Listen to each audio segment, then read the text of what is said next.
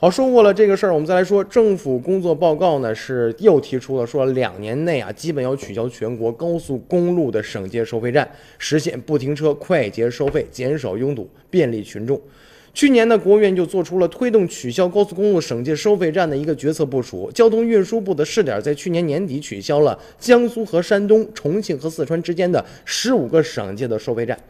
那么鲁苏两省高速公路五个省界收费站点当中啊，其中有四个收费站的相关车道已经完成了物理拆除，制作了安全通行隔离防护栏、限速标志和安全警示标志等，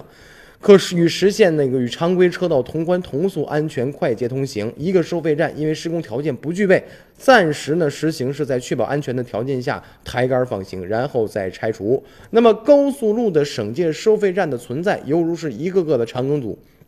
这边。刚刚是停车交完了出省通行费，那边呢在领取入境的通行卡。不仅这波操作不是很溜，而且是非常的繁琐，